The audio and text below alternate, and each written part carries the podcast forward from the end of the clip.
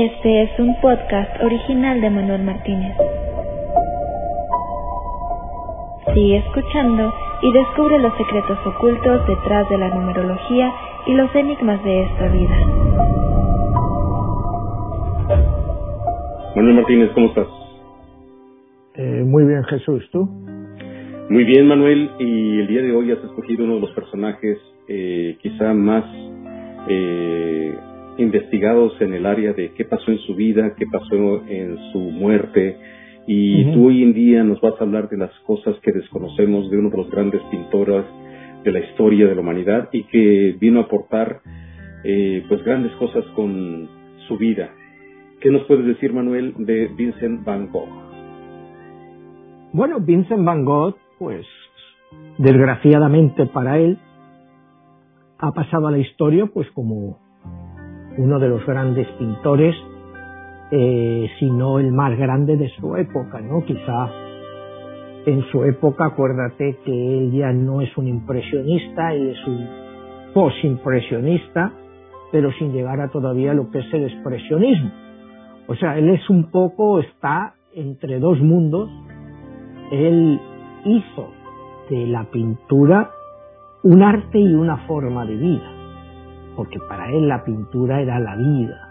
No, él nos dice, escogí conscientemente el camino del perro. Voy a ser pobre, voy a ser pintor. O sea, él ya había decidido lo que quería ser, el camino del perro. Y eso le viene también porque su padre le detestaba y le decía que iba a ser un perro. Y entonces dedicarse a la pintura que iba a ser el camino del perro. Y él decidió pues dedicarse a ese camino, el camino del perro. Y al final pues nos ha dado obras maestras de, de la pintura, no apreciadas durante su época, que le hicieron eso vivir como un perro, porque nadie reconocía su arte, salvo su hermano T. Su hermano Teo, siempre como veremos, fue su gran admirador y su gran protector. Entonces, pues a él la vida se le hizo un poco más fácil gracias a la ayuda de su hermano, porque su hermano lo mantuvo económicamente toda su vida.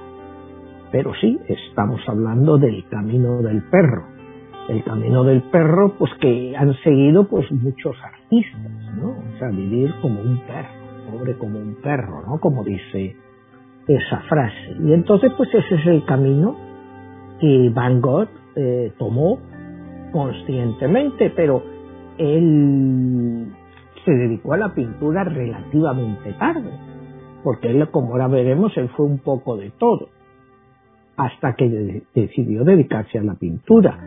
Es un hombre que llegó a, eh, que pintó, que conozcamos, 841 cuadros, cuidado que se dice fácil, 841 cuadros y 1600 dibujos. Y eso lo hizo en un periodo de no más de 12 años. Imagínate la capacidad productiva de este hombre, la capacidad creativa. En los últimos eh, 36 meses de su vida, no, perdón, en los últimos, eh, sí, son 36, no, en los, en, el, en los últimos seis meses de su vida, estás hablando que estás de 180 días, él pinta como 190 cuadros. Va a más de un cuadro por día. Y lo que es increíble, que hoy pues nuestras generaciones, nuestros críticos de arte, toda esta abonomía sapiens que nos rodea, pues le consideran lo más grande. Y en su época pues le consideraban un loco y un pordiosero. Entonces es un poco continuar lo que hablábamos la semana anterior de Cervantes, el camino del el hombre que lo dio todo, que fue el más grande de su época, no sé si Van Gogh se puede considerar el más grande de su época, en su estilo sí, porque él convivió pues con, como veremos, con los grandes de la época, ¿no? O sea, con todos los impresionistas, los conocía a todos en París, y ellos sí vendían sus cuadros, y él no vendía ni un solo cuadro. Entonces, eh, pues es muy triste, ¿no? Veremos un poco su amistad con Gauguin, que fue una amistad pues muy explosiva, pero ahora cuando entremos más en su vida podemos hablar eso. Si quieres empezamos un poco con quién era Van Gogh y cómo nace y cómo es su vida hasta que inicia la, pintura. Eh, él, él nace el día 30 de marzo de 1853 en Groot-Zumber. Groot-Zumber es una región de Holanda y que curiosamente pues era de mayoría católica. ¿Por qué te hago esta, eh, esta remarca? ¿no? Porque eh, el padre de, Van Gogh era un pastor eh, protestante, calvinista rudo, o sea, rudo en el sentido purista del, de, lo que es el calvinismo, o sea, que era un cristiano extremadamente radical y estaban establecidos en una zona católica. Por supuesto, más adelante se marcharon a zonas eh, protestantes, sobre todo donde tuviera más influencia el calvinismo. Pero esto le va a marcar a Van ya desde niño, ¿no? Esa eh, forma del padre de ver la vida, esa mm, rudeza, e, esa forma, eh, cuando aquí hemos hablado del cristianismo y hemos hablado de la diferencia entre el cristianismo y el protestantismo, acuérdate que es, primero eso el luteranismo de Martín Lutero, pero luego llega el calvinismo de Juan Calvino y se convierte en un protestantismo muchísimo más radical y que arraiga con mucha fuerza, sobre todo en países como Holanda, en algunas partes de Alemania no influenciadas todavía por el luteranismo, incluso en Escocia, donde tienes una gran predominancia de seguidores de, de Calvino. Acuérdate que la primera universidad eh, protestante, pero de sentido calvinista, pues la primera que se hace se crea en Ginebra, alrededor de 1540. Entonces todos los jóvenes europeos que en la época querían aprender sobre protestantismo, pues iban a estudiar a Ginebra y aprendían del protestantismo sobre todo lo que era el calvinismo, porque eh, era la ciudad de donde Calvi, yo, yo, eh, Juan Calvinos pues se hizo fuerte. Entonces, con esta componente religiosa tan fuerte, viene al mundo eh, Van Gogh, y es, hay un dato muy curioso, como te decía, él nace un 30 eh, de marzo del año 1853. Eh, nace en el mismo día que un año antes había muerto su hermano. Fíjate qué curioso.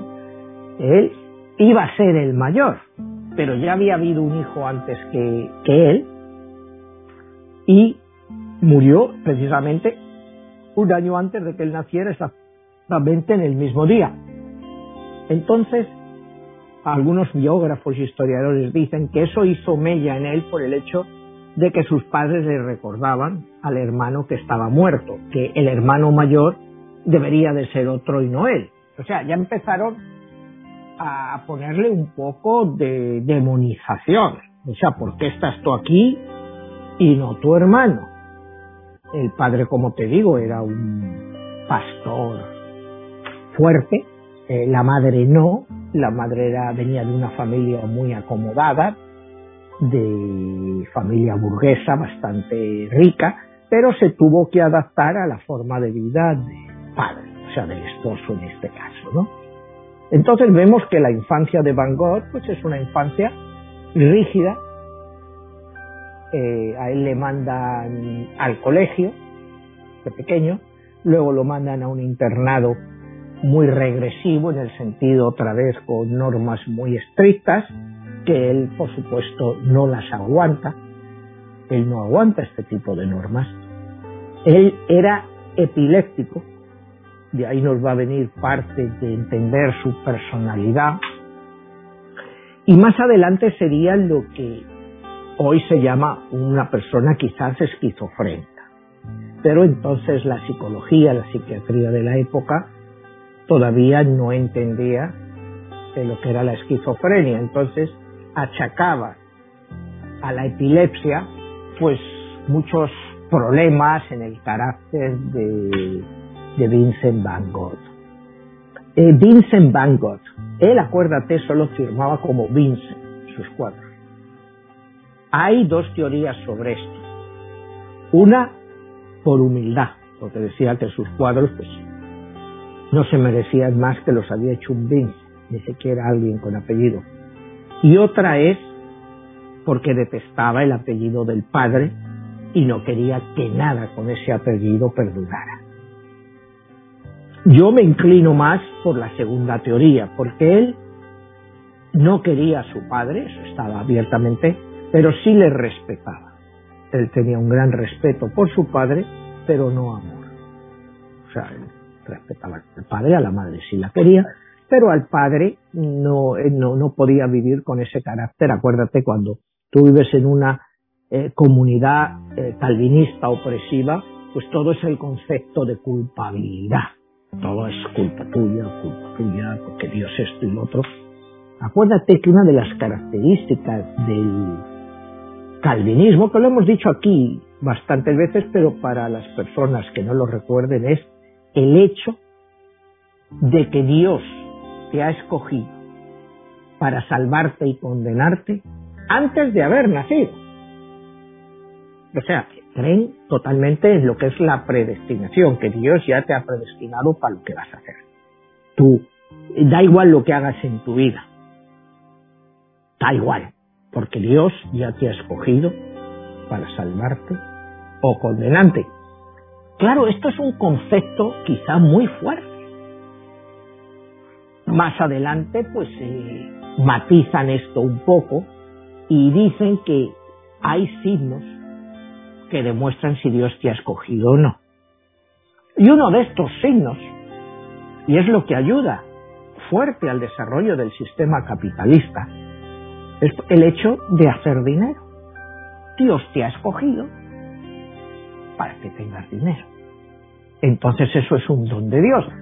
Y cuidado, eh, la influencia que esto tiene en el desarrollo del sistema capitalista, porque acuérdate que el cristianismo, o sea, el catolicismo clásico, pues está, encubría el capitalismo, pero que si la ayuda a los demás, que si todo este rollo que nos han metido de siempre.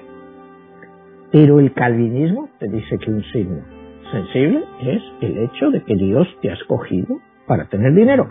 Y es como cuando hemos hablado de Estados Unidos, que para entender a Estados Unidos tú tienes que entender el calvinismo, porque este es un país calvinista, fundado por calvinistas. Todos los peregrinos del famoso Mayflower, todos eran calvinistas, que los habían echado de Europa, cuidado, o sea, porque los echaban porque eran tan radicales que incluso cuando llega Cromwell, ¿te acuerdas?, al poder en Inglaterra, como en 1640, ejecutan al rey Carlos I la única ejecución en la historia de Gran Bretaña y esos calvinistas le ejecutan. Entonces en Europa les entra pánico con esta gente.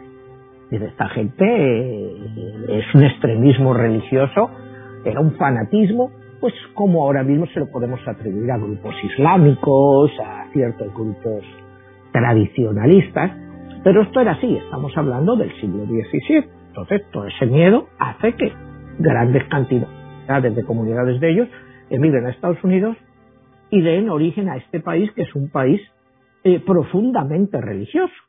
Yo te he comentado muchas veces que yo no he conocido un país tan religioso en el ámbito cristiano como es Estados Unidos. Europa no le ves esa cosa religiosa que se vive en este país. Cuando estás hablando, te vas al cinturón de la Biblia y hay una iglesia cada diez bloques. Y es gente, pues, que lo cree. Entonces, eh, quizá me he salido un poco del tema, pero es para entrar en el contexto de lo que fue la infancia de Van Gogh, influenciado por ese sistema. A ver, Manuel, ahí es muy importante, este, acabas de hacer mención de su fecha de nacimiento. ¿Qué hay detrás de esos números y qué relación le pudieras dar con la numerología? Bueno, cuando sumamos, como te decía, el 30 de marzo del año 1853, nos da como número final el número 5, que nos da un número de una persona creativa, creadora y sobre todo que busca la libertad. El número 5 es el número de aquellos que generan, que buscan la libertad. Y él siempre buscó la libertad. Por eso veremos pues que él en su vida vivió en 18 sitios diferentes. Y solo tenía, murió a los 37 años. O imagínate las veces que este hombre fue cambiando de lugar. E, era además, además de talento artístico, pues también eh, tenía talento para las lenguas. Hablaba pues el neerlandés, que es el flamenco, que es bueno, tú sabes lo que se habla, pues lo que es Bélgica, eh, Holanda, y que tiene, bueno, bastantes connotaciones con el alemán, pero no es igual. Hablaba flamenco, hablaba francés y hablaba inglés y también bastante alemán.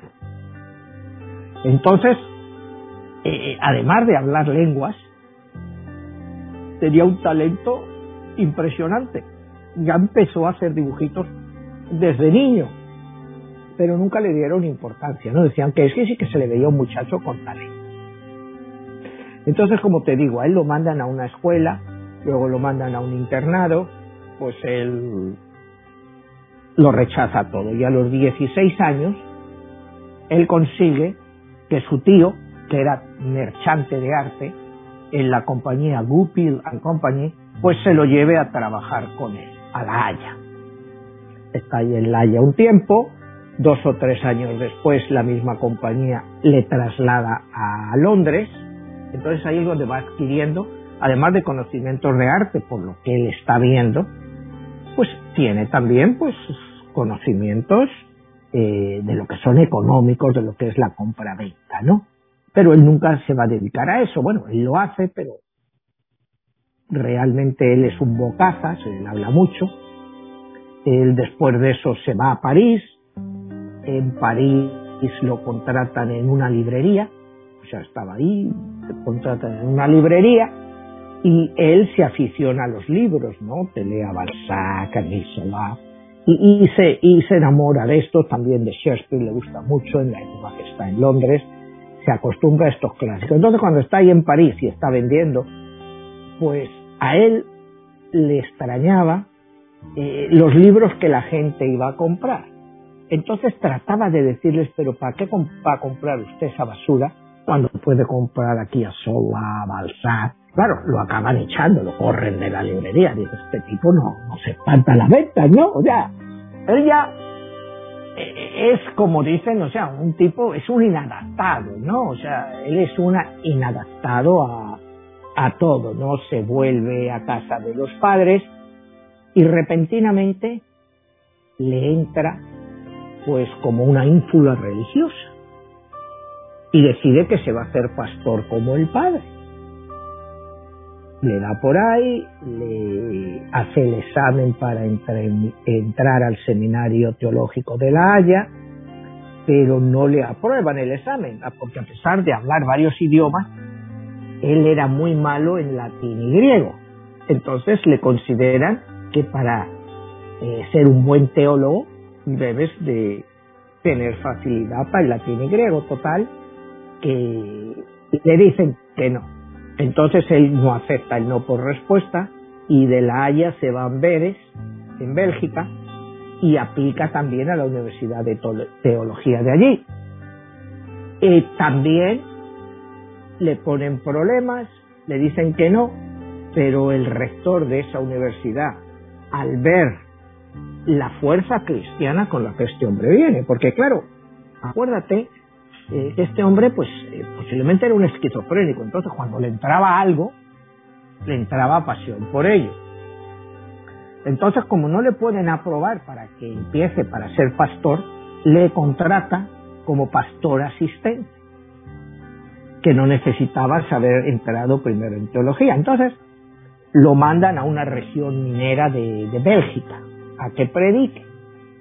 Entonces él llega allí y se ve eh, impresionado por la forma de vida de esa gente, las condiciones que llamaban, pues, de, todo esto de estar trabajando en minas de carbón, la vida de los mineros, y es cuando empieza a retratarlos, se ve con ellos. él empieza a predicar allí hasta el punto de que todo el dinero, lo poco que tenía, se lo da a los pobres, que eran los mineros, hasta su ropa. Y él se empieza a vestir con ropa de esta vieja, roída, hábitos que ya nadie quiere, porque todo lo ha dado a los pobres. Entonces ahí eran veres donde le habían contratado como asistente, dicen, bueno, este tipo es un peligro. Porque claro, se está saliendo de todo, no quiere nada para él, se lo está dando a los pobres. O sea, él llevaba su vida ya desde el principio siempre al extremo. O sea, esos son ya los primeros datos. Aquí tenía veintitantos años y da todo a los pobres. ¿Se viste? Pues acuérdate, me recuerda mucho a San Francisco de Asís, que da todo a los pobres, él iba así. Pues era una especie así. Y claro, eso dentro de la jerarquía eclesiástica del protestantismo de la época, pues eso era un problema. Eso era un problema muy grande porque decían, a ver si los campesinos estos mineros se van a creer que todo es así, que hay que dárselo a ellos, y ellos no van a pagar el diezmo a la iglesia. ¿no? O sea, entonces lo corren, se acaba el contrato, le dicen, mira, tú para esto no sirve, ¿no? Y entonces, bueno, pues él vuelve otra vez a casa de los padres, por supuesto no aguanta la vida en casa de los padres, vagabundea un poco más y ya se va haciendo mayor, ¿no? Pues estás hablando que estamos ya alrededor de 1500, pues 80, 1580, 81, ¿no?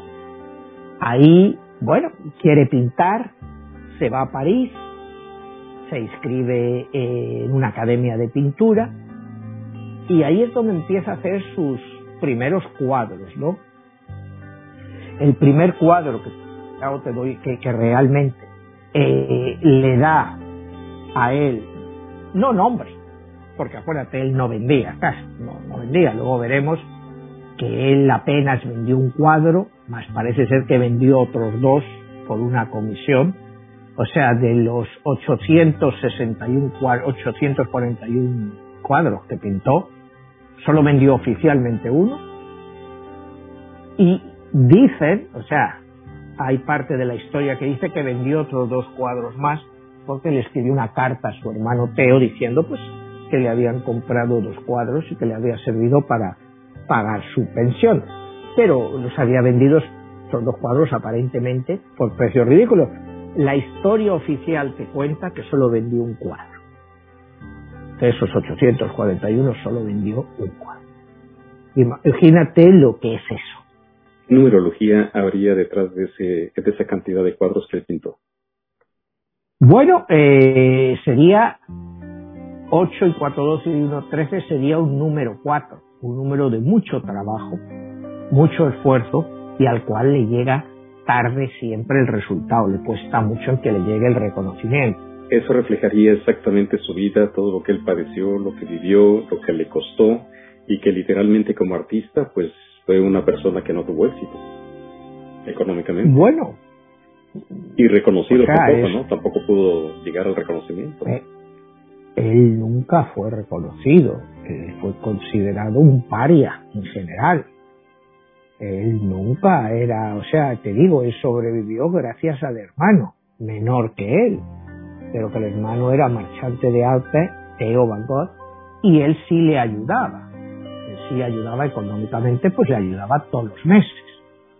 Entonces estamos aquí que él se, se va a París, vamos a la época de París, eh, su primer cuadro, Los comedores de patatas, es en el año 1885 y, y ya se ve el talento de este hombre, pero fíjate, en 1885. Y cuando el primer cuadro que se le considera bueno él va a morir en 1890. O sea, él realmente tiene 10 años de producción en la cual te pinta 841 cuadros y sobre todo en los últimos 5 años. Tienes que entender la capacidad productiva de este hombre. Un hombre que es capaz de pintarte un cuadro en un día y a veces hasta dos cuadros y encima todos son considerados obras maestras. Pero hay, Manuel, hay una como pregunta, sorpresa, de que si él fuera una persona que padecía de sus facultades, estaba esquizofrénico, o que tenía alguna circunstancia, eh, uno se preguntaría cómo es que pudo hacer eso, cómo es que pudo pintar tanto y cómo es que pudo ser una persona tan creativa y tan altamente productiva. Esa es una. Y la otra te preguntaría, acabas de mencionar su fecha de, de, de, función cuando él muere. ¿Hay alguna numerología en ella? Y si hay alguna relación, porque nos han preguntado también por parte de nuestro público, las eh, diferentes fechas y números que te dan el día en que naces, algún día, el número específico que te va caracterizando en diferentes áreas de tu vida. ¿Qué pudiéramos sacar brevemente por ahí? Bueno, la numerología de Van Gogh de su muerte, él muere en un número 9. Es el final de un ciclo, ¿no? Pero un ciclo que ha dejado detrás infinidad de cosas. Yo creo, y como él hace que se suicida, pues es un número perfecto para él, porque él deja todo suicidándose.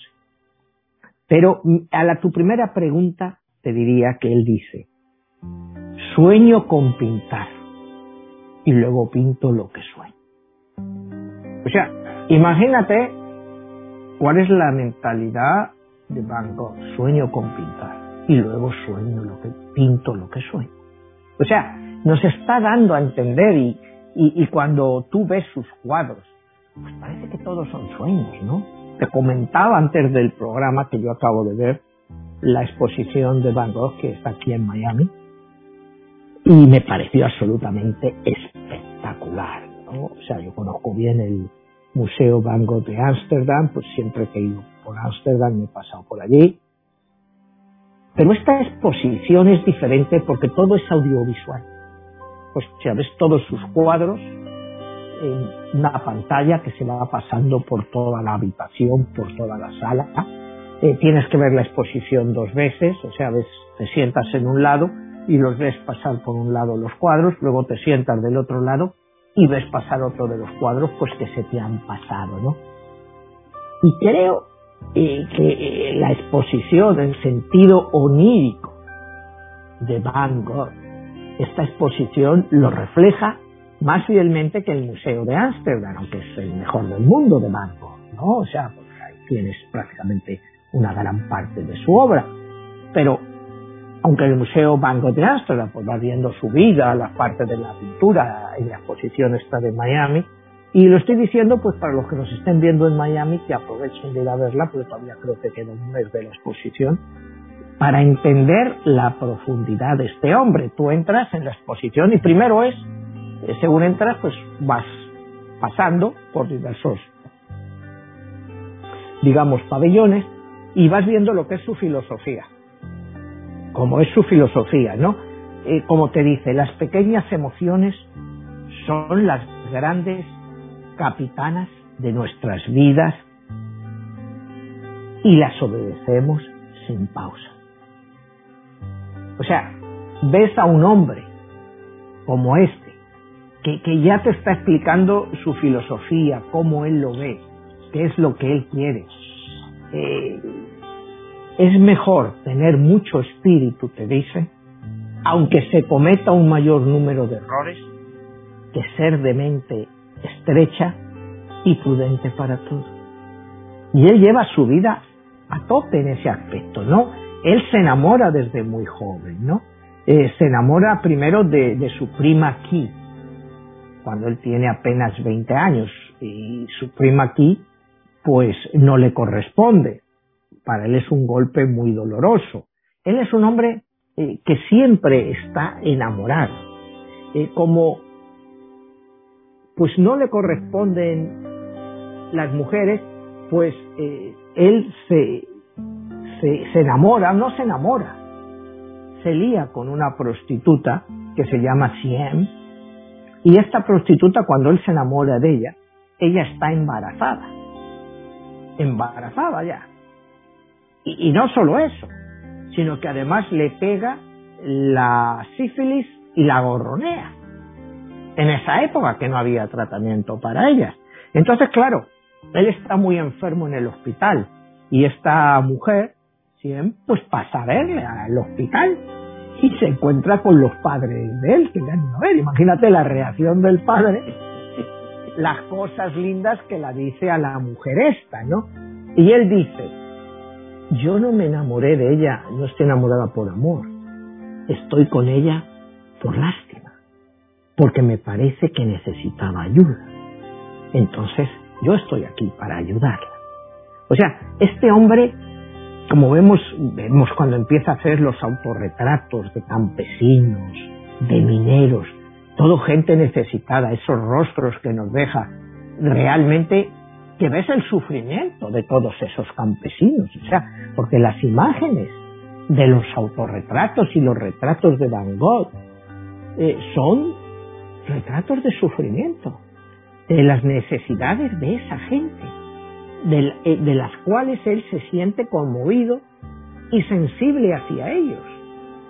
E, es algo quizá único, ¿no? Que se, se va con la prostituta pues porque le necesita porque a él le da pena a ella. Y, si a él pues nadie se ha preocupado de él, pues ¿por qué no ella? Entonces, pues bueno, esto es una, no una anécdota, porque es una parte importante de su vida, como te digo, le, le deja con enfermedades de este tipo que en esa época pues hacen que se agudice su problema de esquizofrenia. ¿Me entiendes? O sea, el hecho de estas enfermedades que en la época pues se trataban pues como se sabía, pero no se curaban. Hace que él, que él se vaya pues retrayendo y haciéndose más místico en, sus cuadros.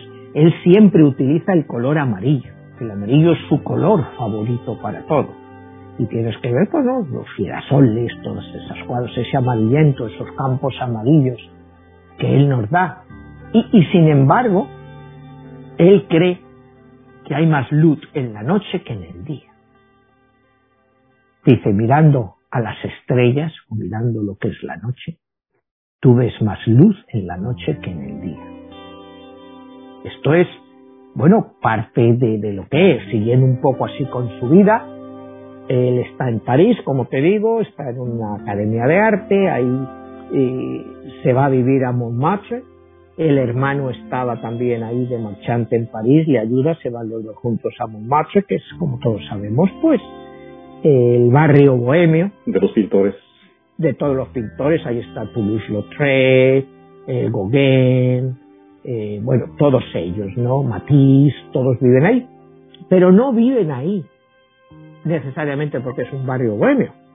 Viven ahí porque es una zona en la época alejada de París y muchísimo más barato los alquileres. O sea, ellos se van a vivir ahí pues porque las rentas son mucho más más eh, accesibles, ¿no?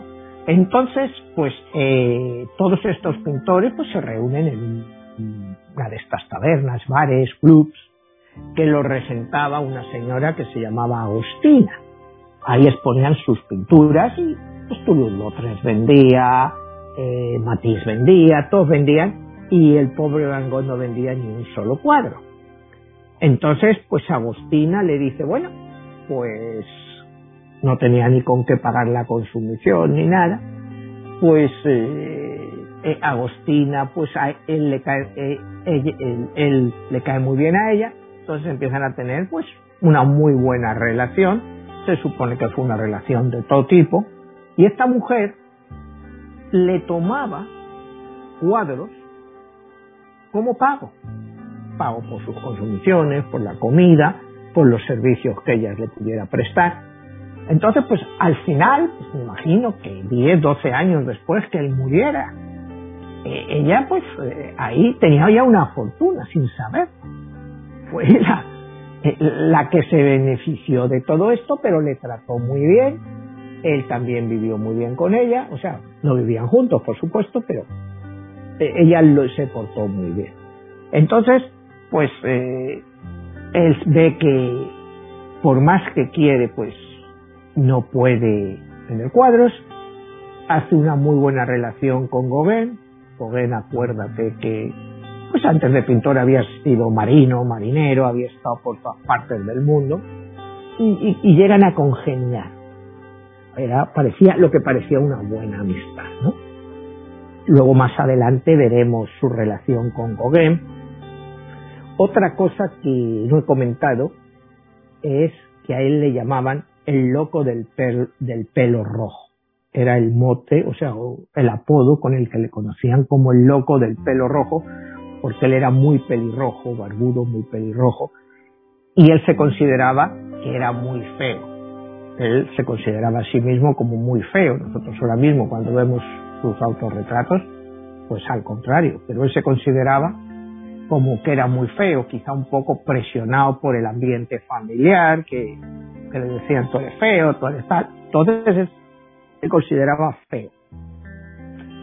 Eh, como te digo, el loco del pelo rojo.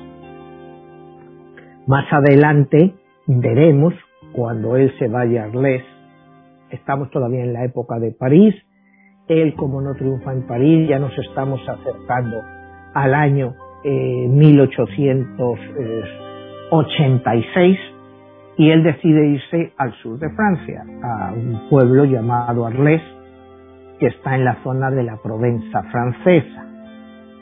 Él se instala allí, él necesitaba un sitio donde hubiera ambientes naturales y donde hubiera mar para poder expresarse y entender todo lo que él llevaba dentro.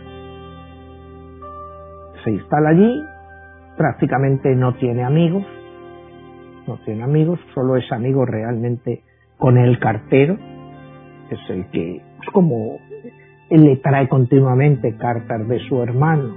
Eh, hay con su hermano se escribió, eh, se cuenta que él escribió como 1100 cartas en su vida, fíjate hasta esos detalles tenemos, de las cuales unas 680 eran para el hermano. Se las mandaba su hermano Teo, que seguía creyendo en él, seguía creyendo en sus facultades, seguía creyendo que él iba a ser un gran pintor. Eh, el cartero este, bueno, pues en su modo de comunicarse con otra gente, la gente de Arles, pues le consideran pues un tipo muy raro, tipo muy extraño, aunque él hablaba francés, tenía problema un poco con el dialecto que se hablaba en la Provenza y no, no se podía comunicar fácilmente con ellos. Él se queda primeramente pues en una pensión y luego descubre lo que él llama la casa amarilla. La casa amarilla pues es una casa que está ahí para rentarse y que él consigue con la ayuda de Teo el suficiente dinero pues para poder rentarle.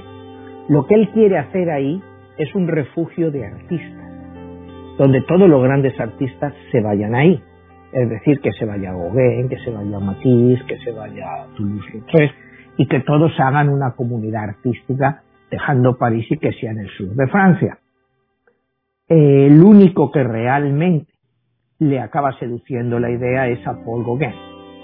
Gauguin pues llega ahí en, en 1888, la casa tenía dos habitaciones y dos estudios grandes para pintura, eh, él la decora totalmente con pinturas, con sus amarillos, sus cosas, y le deja la habitación más grande a Gauguin y él se queda con la más pequeña.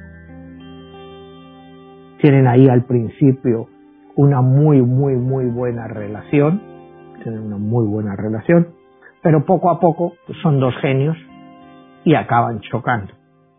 Acaban chocando el uno con el otro, ¿no?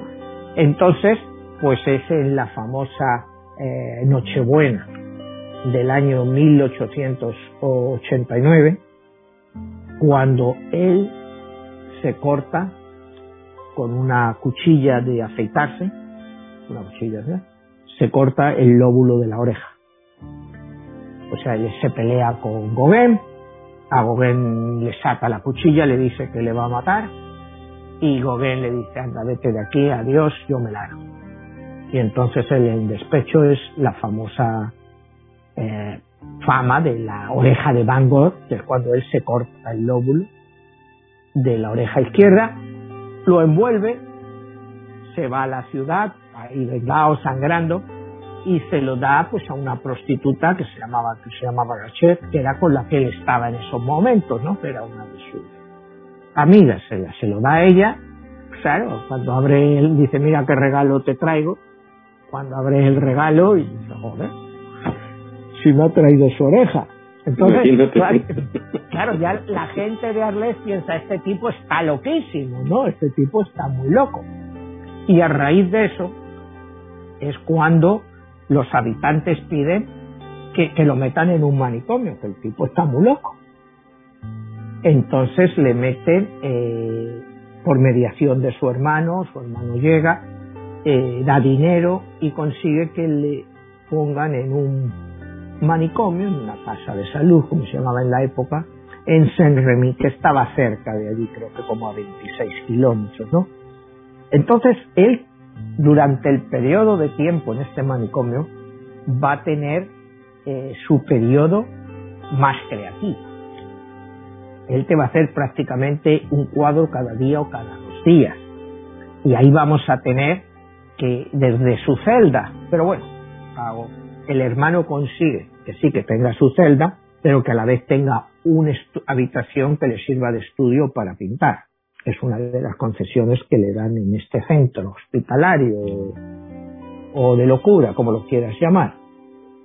Él, detrás de los barrotes de, de su celda, pues ve los campos y ahí nos da pues una de las obras más conocidas que tenemos de él, los girasoles.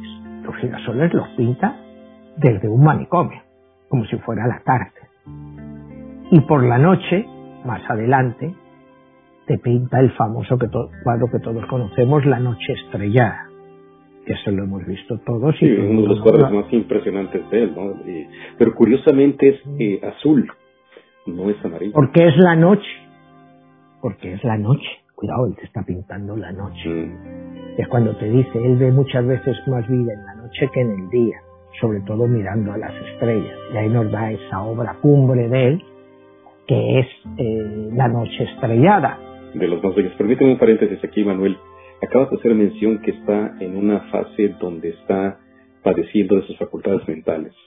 Sí. Es, la, es la locura la que le detona ese talento de percibir la realidad de otra manera, porque sus cuadros están hechos con una técnica y con una visión única y todo pareciera que vibra, que irradia. ¿Qué, habrá habido ahí en esa parte de, la mente de Van Gogh? Bueno, mira, eh, la esquizofrenia yo creo que ni hoy en día se acaba de entender bien. Yo creo que él se transportaba a otro mundo, como dice, yo sueño y lo que sueño lo pinto. Entonces, estás hablando de un hombre que, no sabemos si nos estaba transcribiendo lo que él veía en sus, digamos, locuras, ¿no? Como la semana pasada hablábamos de Don Quijote, las locuras de toda esta gente. ¿Hasta qué punto eh, son parte de la creatividad? Acuérdate que muchos de estos pintores de la época pues se ponían ciegos de, de ¿cómo se llamaba esto? De asentir, que te da alucinaciones y, y te hace irte a otro lado. Bueno, eh, Van Gogh era un alcohólico, pero un alcohólico de unos niveles. Cuando entra ahí al manicomio le ponen en una dieta que solo puede beber medio litro de alcohol al día. Imagínate. Porque sabían lo colgado que él ya estaba y que todo no se lo podían quitar. Le dejan con una dieta de, de medio litro de alcohol al día y tomaba alcohol fuerte. O sea, no solo era el vino de la zona, él le pegaba bien al alcohol. E, e, era una vida eh, destrozada, o sea, era una vida en que él sentía que, le faltaba el amor, porque a todas las mujeres que había querido, pues no le habían querido a él. Y las que le habían querido a él, pues él no las quería a ella. Entonces él, pues acabó, como decíamos antes, sintiéndose más cómodo pues con las prostitutas, porque eh, él las ayudaba, porque sentía pena. Pues yo eh, eh, eh, el gran sentimiento de humanidad de este hombre era brutal. Él sentía el dolor de la gente y por eso lo expresa en sus pinturas. Esas caras. De los 641 cuadros que hizo, pues 27 son autorretratos suyos. Yo no recuerdo haber leído nunca un pintor que se pintara a sí mismo 27 veces. Y él lo hacía pues cuando no tenía dinero para contratar a un modelo o alguien que posara para él, pues se pintaba a sí mismo. Por esto tenemos eh, tantas épocas de, Van Gogh reflejadas en sus pinturas, que como te digo, no es normal ver a tantas veces, ¿no? Y que recorran tantas partes de su vida. Eh, y él dice, a medida que avanzamos en la vida, la vida se vuelve más difícil, pero en la lucha contra las dificultades se desarrolla la fuerza del corazón. Y eso es lo que él hace en sus pinturas.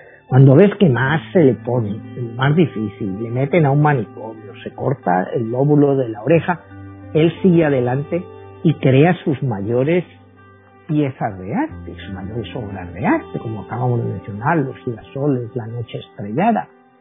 O sea, eh, esa fuerza, eh, esa necesidad, eh, que como él dice, dice, yo soy quien soy, me parece absurdo que los hombres quieran parecer una cosa que no son. Y así es como él se refleja en sus pinturas, como es él. Él no quiere impresionar a nadie. Él dice, yo soy así y así quiero que me vean. El arte es el hombre añadido a la naturaleza. Por eso es su necesidad de pintar tantos cuadros de naturaleza. Por eso él pinta tantos cuadros, tanto pues, como decíamos, los lirios, los girasoles, los campos de trigo, la gente sembrando. La conciencia, cuando él se refleja, dice, es la brújula de la vida humana, nuestra conciencia. Y él tiene una gran conciencia en todo aquello que le rodea. Él, es un hombre, pues eh, imagínate con lo que te estoy diciendo, parece que estamos hablando más de un filósofo que de un pintor. Así mismo. Sí, porque para él la pintura es filosofía. O sea, es arte de vida. Y él lo trata de reflejar a través de sus cuadros. Dice, el arte es un combate. En el arte es necesario jugarse hasta la piel. O sea, el arte es un combate. Y en este arte tienes que jugarte hasta la piel. Y él lo hace. A él le critican que sus obras que no sirven para nada, que porque acuérdate que, que, él no era impresionista cuando estábamos en una época que lo que triunfaba era el impresionismo. Entonces, él va contra todo eso. Y a él cuando muere dicen, coño, este tiempo es un genio. Y otra vez volvemos a lo mismo. Con la vida tan traumatizada, tan problemática que él tiene, ¿de qué le sirve haber sido un genio? Aquí podemos decir luego, ah, mira, que, la historia, que, que, grande ha sido. Pues, ¿De qué le sirve a él eso? Si él no dejó familia, no dejó nada, y su arte se lo quedaron ahí, pues, unos cuantos al final que se hicieron de oro a costa suya. Y Manuel, y en, numerológicamente hablando, eh, pudiera decirse que tú traes marcado tu destino y tiene que ser así aunque seas una persona tan talentosa, que traigas el brazo pues algo que, un aporte que va a cambiar la historia de la visión de la humanidad en el arte?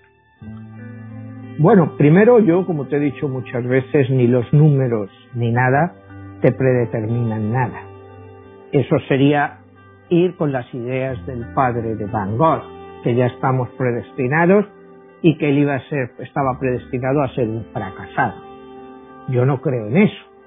O sea, yo creo que el número será una indicación de tus cualidades y de lo que tú puedes aspirar, y siempre y cuando genios hay muy pocos en la vida, Jesús. Nosotros vivimos en un mundo, pues yo no sé cuántos genios me he cruzado en mi vida, pero ahora mismo no recuerdo a ninguno. O sea, sí he leído a genios, pero yo en mi vida con la gente que me rodeo, pues tan yo, la verdad, no he conocido a ningún genio. O sea, no sé, el mundo está lleno de genios, ¿no? Tú te pones ahí en la tele, ves a todos estos políticos, todos, todos son genios. Pero yo en mi vida, no, desgraciadamente, no me, no me he cruzado con ningún genio. Me hubiera encantado cruzarme con alguno. Pero hay muy pocos genios en este mundo. Y, y, y los genios, pues muchas veces pasan desapercibidos ¿Cómo se llamaba esta novela? La conjura de los necios. Se llama John Kennedy O'Toole el que la escribió y que se hizo muy famosa eh, justo cuando él muere también. O sea, que se publica cuando él muere y él, pues eso, la conjura de los necios, que todos los necios pues se han conjurado contra él y, y luego al final hasta le admiran, ¿no? Pero él ya estaba muerto. ¿De qué sirve de que le admire? Eh, mi punto es ese. Cuando el otro día hablábamos de Cervantes, hoy estamos hablando de Van Gogh. ¿Qué más da ser un genio si tu vida ha sido miserable y nadie te ha reconocido de tu genialidad? ¿No te hubiera servido a lo mejor pues, ser una persona más normal y él vivir bien? Él podría haber seguido de marchante, de marchante de arte, como hizo el hermano. Él tenía el talento, él era un gran vendedor, pero se cansó de ser vendedor. Y dijo, va a estar aquí vendiendo? Y además vendiendo basura. Vender esta basura, como decía con los libros. Yo quiero vender libros de calidad, no vender la basura que quiere esta gente. Entonces, claro, pues como te decía antes, lo corren de allí. Este tipo, ¿dónde va? No va a arruinar el negocio. E, el arte, como él dice, es para consolar aquellas personas que están quebrantadas por la vida. O sea, para esas personas él pinta, para todos aquellos que están quebrantados por la vida, sus mineros en Bélgica, los campesinos en Arles, o sea, toda esa gente que trabaja de sol a sol para malvivir. Para ellos es para lo que él pinta. Él no pinta para los grandes burgueses, o sea, le hubiera gustado vender sus cuadros para poder seguir haciendo lo que quisiera sin la ayuda del hermano. Pero sin embargo, pues, no le queda otro remedio que conformarse con lo que tiene, pero siempre seguir adelante. Nunca quedarse atrás por lo que pensaran de él. Cuanto más lo pienso, más me doy cuenta de que no hay nada más artístico que amar a los demás. Imagínate a su forma decirte esa frase, cuanto más lo pienso, no hay nada más artístico que amar a los demás. Entonces, ahí le critican, dicen, pero tú a quién amas. Si estás todo el día borracho, te vas por ahí de juerga, ¿a quién amas? Y él expresaba ese amor a través de la pintura. Y cuando tú ves esos cuadros, esas caras, oye, eh, son unos semblantes impresionantes. Cómo él logra reflejar las características, el sufrimiento de esa gente. Y a la vez, pues, la tranquilidad de esas propias personas. Son lo que somos y, y no aspiramos a más. Y él logra reflejar eso. Esas personas pues que apenas tienen nada. Eh, dice, eh, si escuchas una voz en tu interior que dice, no puedes pintar, entonces pinta de todas las maneras. Y esa voz será silenciada. Cuando a él le, le vienen sus críticas, que no puedes pintar, ¿cómo que yo no puedo pintar? Y pinta todo lo que pueda. Por eso tiene esa producción tan brutal que es irreconocible. Si tú, por ejemplo, lo puedas comparar con Leonardo da Vinci, que Leonardo da Vinci, para hacer un cuadro como la última cena, duró 20, 25 años, o sea, porque él lo pensaba. No, no, no, Este hombre, al final de cuentas. Era un genio, ¿no? Pero eh, este hombre, pues, lo expresaba todo y todo le salía bien. Porque hay obras, pues, que igual no, no, no, no tienen no son los girasoles o la noche estrellada, pero se venden por 100 millones de dólares. Se vende una obra de, de Van Gogh por 100 millones de dólares, muertos de la risa. Es impresionante ver lo que llega a valer una pintura hoy en día y que él no haya podido haber tenido ningún beneficio de eso. Es espantoso, ¿no? Bueno, pues es lo mismo que hablábamos de Cervantes. Mira lo que fue el que no sacó ningún beneficio. O sea, e, es lo mismo. Jesús quitando la época y quitando el arte, uno es la escritura, el otro la pintura, es lo mismo, es una vida de miseria cuando realmente eres un artista. Pero ese gran artista que llevas dentro hace que tu energía es tan poderosa que, que, los poderes pues te rechazan Dicen, este tipo, oye, porque la pintura de Van Gogh es pintura pues, del pueblo. Sin embargo, ahora es pintura de las grandes élites. Él pintaba para el pueblo, él pintaba campesinos. Él, como te decía, se hacía autorretratos de sí mismo, que decía que era muy feo, porque no tenía alguien que posara para él. Por eso pues, posaba con sus prostitutas, tal. Me parece que él solo pintó tres desnudos y era pues, una prostituta con la que estaba. O sea, porque él se, se acomodaba a lo que tenía. ¿Qué hay que hacer un desnudo? Bueno, pues mira, posa para mí. O sea, no tenía capacidad y sin embargo era un creador pues espectacular. Pero ¿qué puede hacer una persona cuando el destino se tuerce todo contra él? ¿Me entiendes? ¿Qué puede hacer? Eh, ¿Qué puede hacer? No puede hacer nada. O sea, solo luchar contra eso. Y su forma de luchar eh, era pintar, como dice, la única vez que me siento vivo es cuando estoy pintando. Para él, estar vivo era estar pintando, era la única forma en que él sentía su vida, su libertad, aunque no fuera nada. Hay una anécdota, pues no recuerdo el cuadro de él, que está pintando frente al mar y entonces se levanta una tormenta, pero él sigue pintando. Y cuando en el Museo Van Gogh, hace como 20 o 30 años, pues estaban restaurando eh, esa pintura, había huellas de salitre, o sea, el salitre había entrado en la pintura, o sea, que él fue capaz, aún así, de hacer una obra maestra y dejar plasmado lo que él creía de la naturaleza. O sea, son anécdotas de este tipo, ¿no? Y, y como él dice, yo estoy decidido a no tener más armas que mi pincel y mi pluma. Y su pluma era con las cartas que escribía y toda esta filosofía que te estoy diciendo. O sea, eran sus únicas armas, su pincel y su pluma. Y ahí lo dejó para las generaciones posteriores. El que quiera creer que era un genio y que tuvo el destino que se mereció, pues no lo sé. Yo creo que hay que ponerse en la piel de cada persona. Y para mí, con estos programas que estamos hablando del antihéroe, es el antihéroe más de los más grandes que hemos conocido. Manuel, ahí entra ya perfilándonos al final del programa una de las preguntas que le comentábamos la otra ocasión y ahora lo hacemos ahí para nuestros televidentes. ¿Es mejor ser reconocido en vida o ser inmortalizado por tu obra después de, de haber muerto? Pues el personal ser reconocido en vida.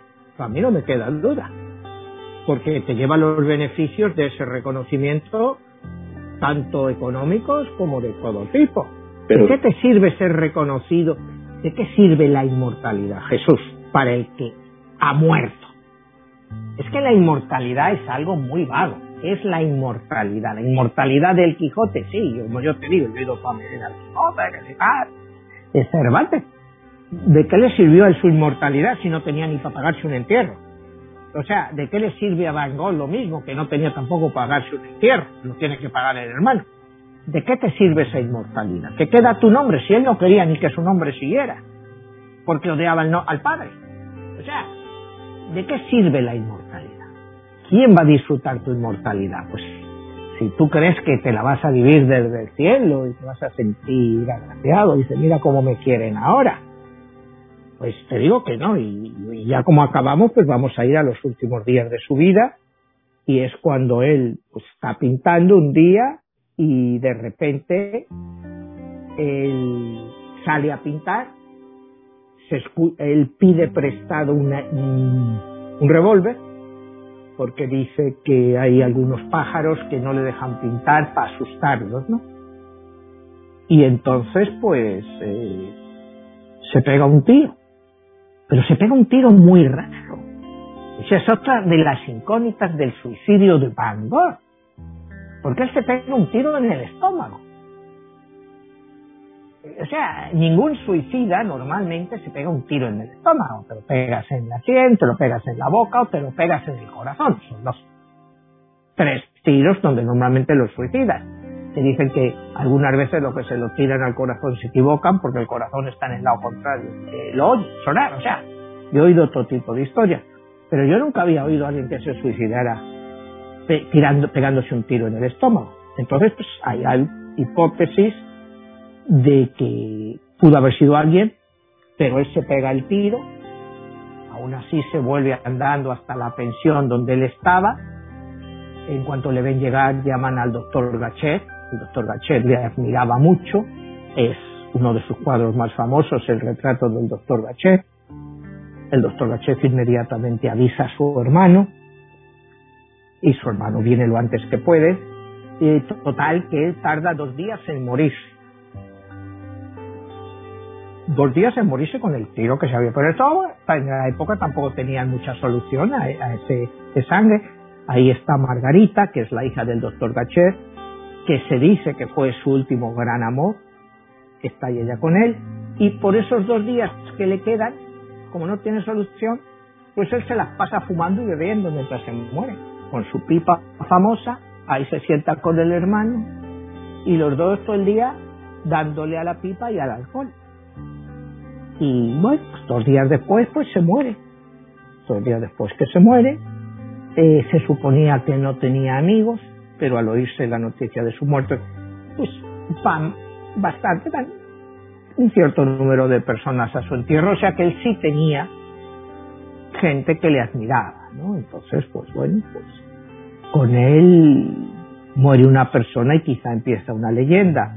Su hermano Teo, que era menor que él, eh, muere seis meses después. Supuestamente también se suicida tenía otro hermano menor que dijeron que era un héroe, estaba en las luchas estas africanas de cuando los holandeses estaban pues ahí metidos en Sudáfrica, pero la historia dice que el hermano también se suicidó. O sea, ya estás hablando de que quizás sea una tendencia hereditaria dentro de la familia, pudiera ser, y la otra hermana, que se llama, me parece, Wilma, aunque vivió 80 años, se pasó 50 años en mancomios. O sea, que había una tendencia a la esquizofrenia o la locura en esa familia. El hermano Teo, la muerte de Teo es un poco incomprensible porque él estaba casado, había tenido un hijo y muchas de esas cartas eh, al hijo le había puesto Vincent de nombre. Entonces, él parecía estar muy contento con la familia. porque muere seis veces después y se suicida? No sé, es cuando antes hablábamos una energía que puede rodear a una familia, esa influencia tan nefasta del padre desde niños. ¿Qué es lo que influencia en tu vida? O sea, como dice Freud, que o sea que una gran parte de todos tus males los llevas ya desde niño. Infancias Relaciones familiares. Eh, o sea, eh, entonces pues a esta familia de seis hermanos, los cuales cuatro tres se suicidan, el otro está loca, en fin, hay, algo dentro que quizás sea una especie de esa energía pues que no, logramos entender. Pero lo que te decía, ¿no? El suicidio de él es un suicidio muy raro. O sea, como que él sabía, quería alargar su muerte para filosofar más durante esos dos últimos días y a la vez, bueno, pues no irse sin su alcohol y sin su tabaco, su famosa pipa, se la pasó ahí dándole y el doctor Gachet le atendió lo mejor que pudo y como tú decías, se murió un artista o un artista desconocido, porque era un artista desconocido, y se inició una leyenda, una leyenda que aún nos vive hoy de un hombre que, que fue un, un coloso, pero que solo vivió 37 años y de los cuales pintó 12 o 13 años para dejar una obra brutal, como te decía, de 841 cuadros y 1600 dibujos. Murió pobre, pobre, todas las deudas pues las tenía con el hermano, pero el hermano pues, nunca le cobró nada por todo el dinero que le dio. Eh, vendió un cuadro que lo vendió el hermano en el último año de su vida, vendió un cuadro por 400 francos, que era una cantidad bastante aceptable para la época, un cuadro, y como te decía antes, decían que era el único cuadro que había vendido, pero algunas biografías dicen que en una de las cartas al hermano, él dice que ha vendido dos cuadros y que le ha servido para pagar la pensión y la comida, que imagínate, pues prácticamente lo regaló. O sea, si le sirvieron para ese, prácticamente lo regaló.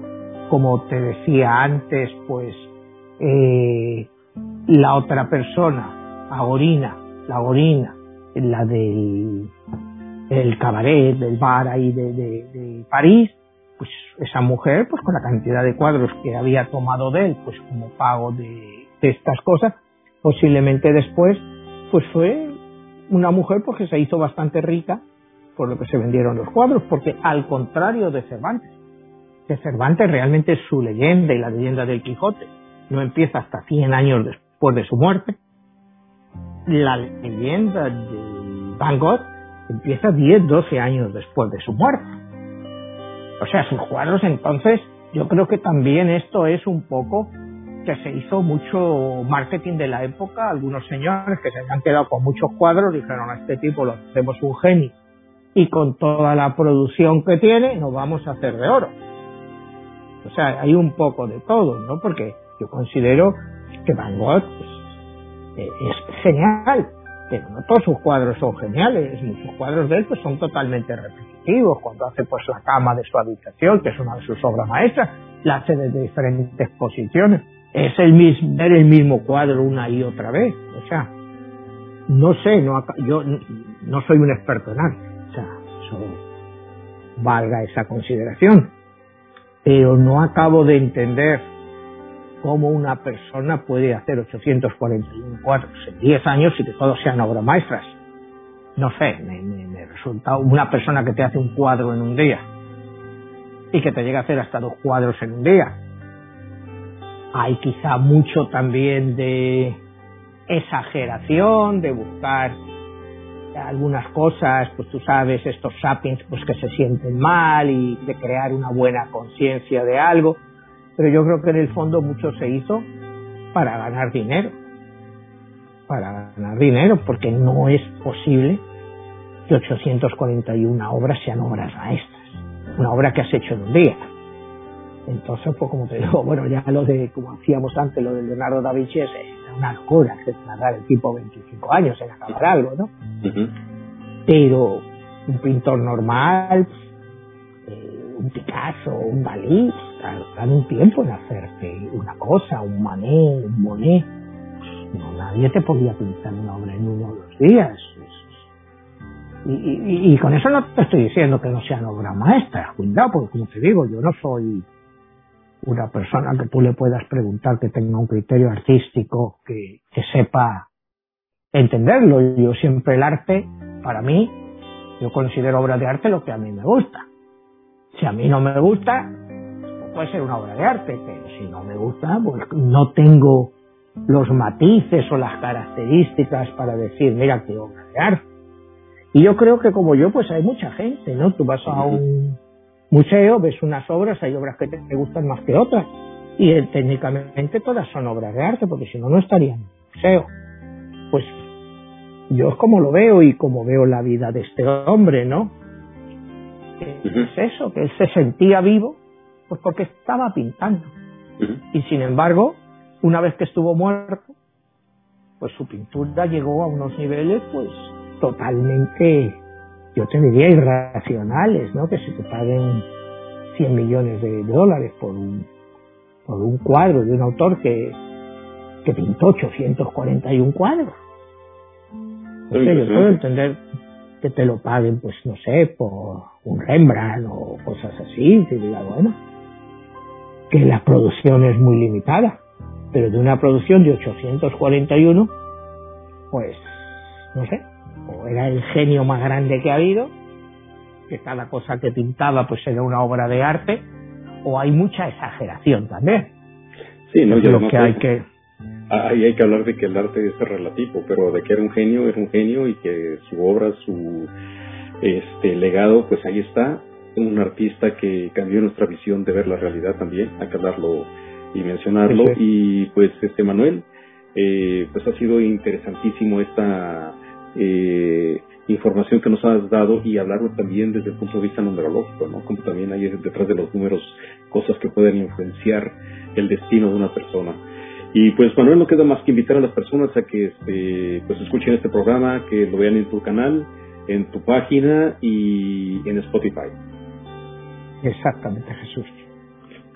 Eh, bueno, Manuel, pues te agradezco muchísimo y nos estamos viendo hasta la próxima. Hasta la próxima, Jesús.